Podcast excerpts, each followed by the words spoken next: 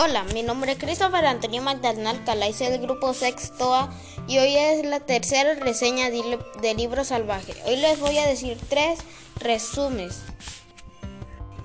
Las tres reseñas son, la primerita es la historia que cuenta un libro no siempre es igual. La segunda son los libros de sombra y la tercera es el libro salvaje.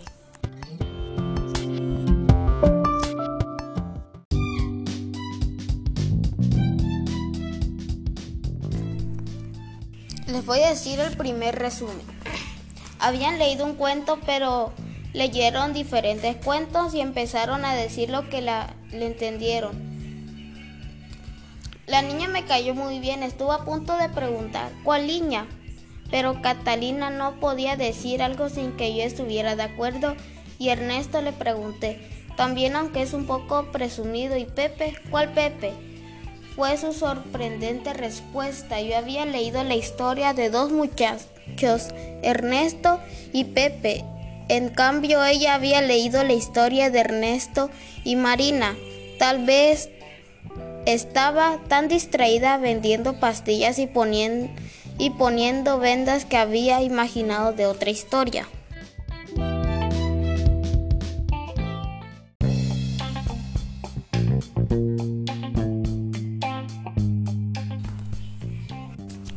Ahora vamos por el resumen número 2 que es los libros de sombra.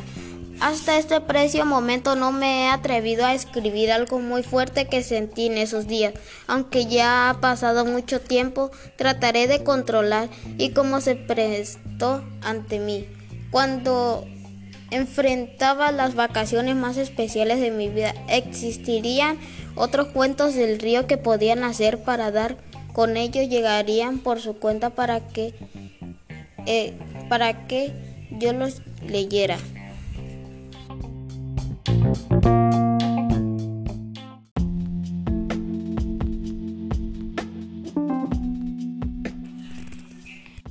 Ahora vamos por el resumen número 3 y el último que es el libro salvaje. Nunca había visto el tío en el jardín, caminaba sobre el pasto en forma curiosa como si estuviera medio de aplastarlo. Necesita recuperar la fuerza después de tu aventura, comentó el tío. Está haciendo grandes progresos, ya consiste el cuarto de los animales disecados y el cuarto de las estatuas. Llegaste ahí más pronto de lo que yo suponía. ¿Viste las fotografías? ¿Qué fotografías? Las de la familia están colgadas en la pared, en el cuarto de las estatuas ocupan un rincón.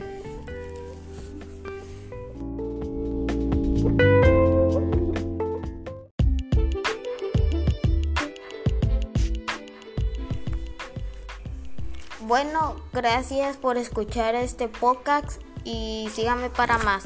Adiós.